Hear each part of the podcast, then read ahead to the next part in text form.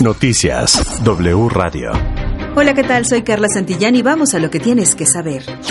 Noticias W Radio. En México se acumulan más de 5.591.000 casos confirmados de COVID-19 y 320.607 personas han muerto por el nuevo coronavirus. En las últimas horas a escala nacional se sumaron 197 defunciones por COVID y 8.098 nuevos pacientes infectados.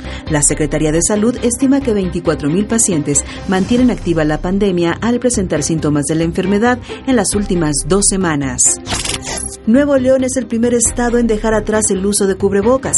El gobernador Samuel García informó que a partir del próximo domingo 13 de marzo ya no será obligatorio el uso de cubrebocas en espacios abiertos. Asimismo, recordó la reapertura total de comercios con aforo al 100%.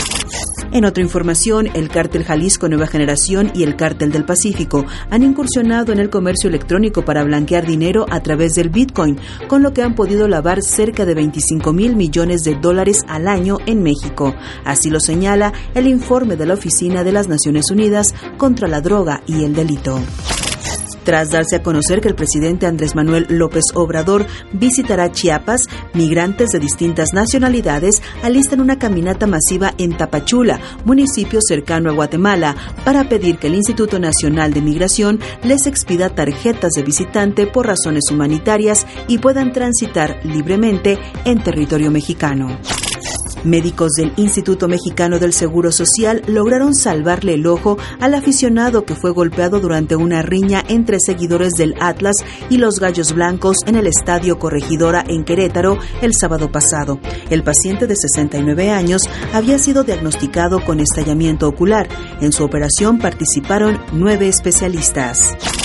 Y precisamente por los hechos violentos entre la afición del Atlas y Querétaro, Necaxa anunció que mañana jugará contra los Gallos Blancos sin acceso al público en el Estadio Victoria.